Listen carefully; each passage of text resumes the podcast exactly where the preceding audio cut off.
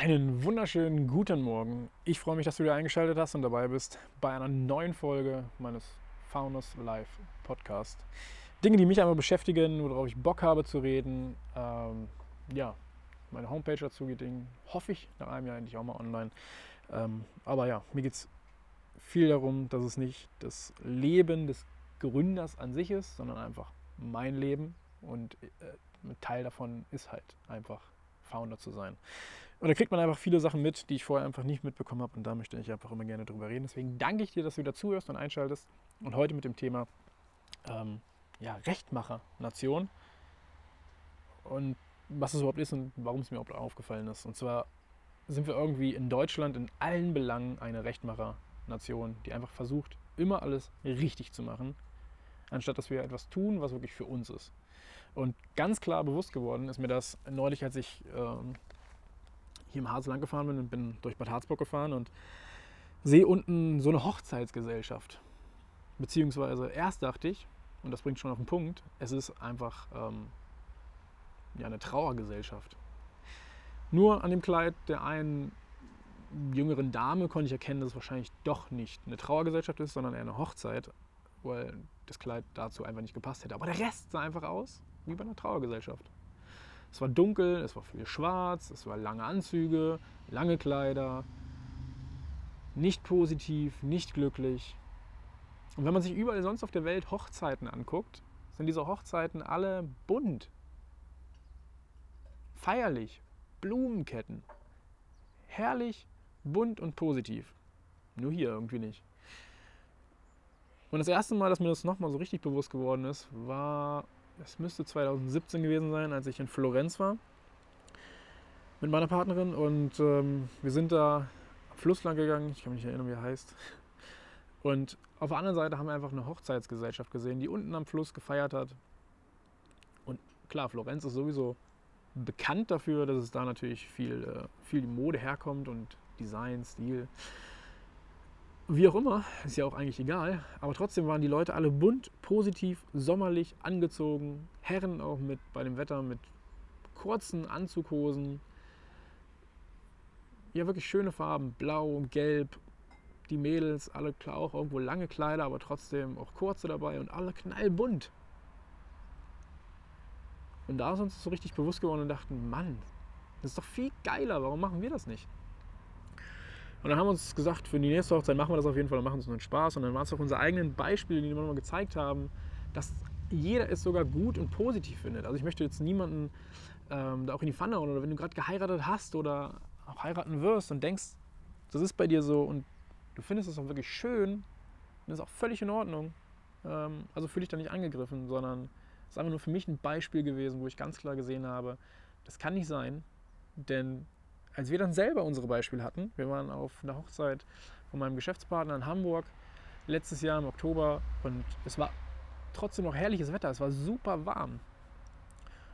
Und ich hatte mir einen Anzug bestellt in, ja, es zur Auswahl, entweder wollte ich so richtig ähm, türkis, blau irgendwie in die Richtung oder ich hatte jetzt Weinrot und wollte eigentlich noch was richtig Fancyes dazu, ein fancyes Hemd, was bunt ist.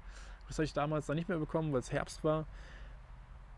Aber ich war so angezogen und meine Freundin bzw. Partnerin, Freundin finde ich immer so unpassend, ähm, hatte sich einen Hosenanzug geholt. Auch mit Blumen drauf, war zwar mehr beige, aber trotzdem auch bunt, mit Rot und Blau drin und einfach Blumen oder sowas drauf. Und sie hat dafür einfach so viel Komplimente bekommen und ihre innere Ausstrahlung hat einfach gezeigt, dass sich da viel wohler drin gefühlt hat, als in so einem blöden Kleid, wo sich alle unwohl fühlen, wo die Mädels an ihrem Kleid zuppeln die ganze Zeit, weil es hochrutscht, dann fühlen sie sich unwohl, weil sie immer sich darüber nur Gedanken machen, wie sehen die Kleider der anderen aus, wie sehen die Blicke der anderen aus. So. Und meine Partnerin ist einfach rausgegangen, hat sich völlig von dem befreit, weil sie nicht in diesem damit konkurrieren musste. Und das war auch locker, es saß perfekt für sie, das war gut, sie musste nicht dran zuppeln, sie hat sich wohlgefühlt und das hat sie einfach ausgestrahlt. Und diese innere Ausstrahlung kam einfach so zur Geltung und sie hat so viel Komplimente bekommen dafür, dass sie so ein Outfit anhatte. Und das zweite war jetzt auch gerade eine Hochzeit wieder von meinem besten Kumpel. Und ähm, da hat sie das auch wieder angehabt, aber ich auch einfach, diesmal noch ein bisschen knalliger, mein ähm, weinroten Anzug. Dazu hatte ich mir türkise Socken mit Bananen geholt. Einfach nur weiße Sneaker. Ähm, dann hatte ich noch ein Hemd gefunden, was auch in, diesem, in so einem Weinrot mit Pink drin war und Blumen oder irgendwas drauf Muster. Äh, und dazu hatte ich ein Einstecktuch, was auch türkis war und auch eine Fliege, die türkis war. Und ich habe so viele Komplimente für mein Outfit bekommen. Ähm, ja, und das zeigt mir einfach, dass die Leute es eigentlich cool finden, so was Buntes, was Fescheres anzuziehen, was irgendwie mehr Positivität ausstrahlt, anstatt immer nur schwarz und grau und Standard. Und warum machen wir das? Immer weil wir es einfach so gelernt haben, dass man das so macht. Du kannst nicht anders zur Hochzeit gehen, das Hemd muss reingesteckt werden. Who the fuck erzählt so eine Scheiße? Mach doch einfach mal mehr, worauf du Bock hast. Genauso ein Beispiel dazu ist nochmal ähm, mein Opa, beziehungsweise meine Partnerin hat sich neulich mit meiner Oma, glaube ich, unterhalten ähm, und hat einfach so aus Spaß gesagt, äh, Mann, ich glaube, ich rasiere mir einfach die Haare ab, so wie Pete. Und meinte es halt auch nur aus Spaß, hat es auch gesagt und im Nachgang ähm, kam dann mein Opa an und hat sie darauf angesprochen, dass sie gesagt hat, sie möchte sich die Haare abschneiden, ob das passt. Und dann meinte sie, ja, warum denn nicht? aber als auch, auch wieder als Spaß. Und er sagte einfach, das kannst du doch nicht machen.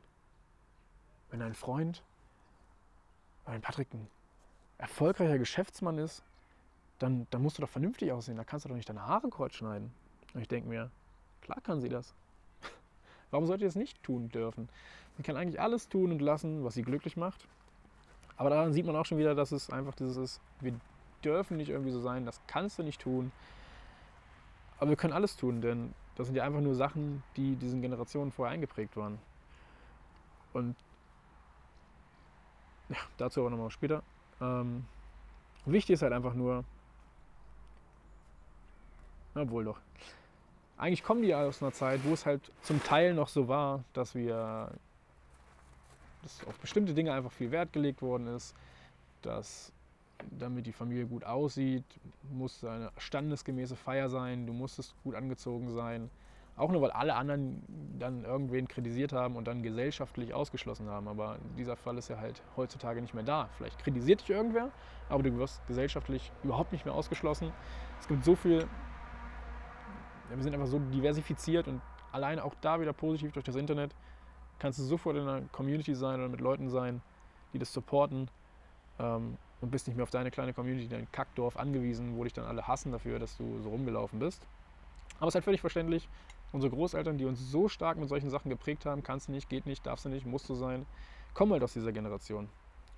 Aber was halt wichtig ist, sich da einfach mal gegen durchzusetzen, das zu tun, worauf du wirklich Bock hast, wo dein Herz für schlägt, weil dann strahlst du das raus und es geht auch um deine Glückseligkeit. Und ich weiß, das fühlt sich erstmal eklig an, weil man Angst davor hat, dass irgendwie negative Reaktionen kommen, dass die Familie äh, oder Freunde mit Ablehnung dir gegenübertreten.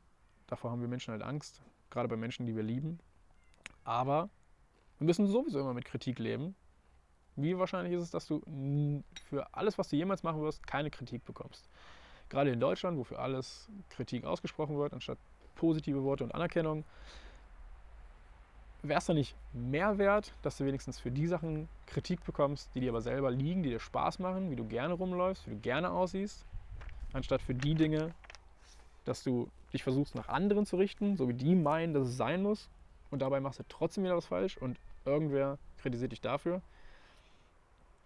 Macht für mich irgendwie keinen Sinn und ich hoffe, damit kann ich dem einen oder anderen Mut geben, auch nochmal diesen Satz, den ich neulich in der Story hatte, Kritik sagt mehr über den aus, der sie gibt, anstatt über den, der sie erhält.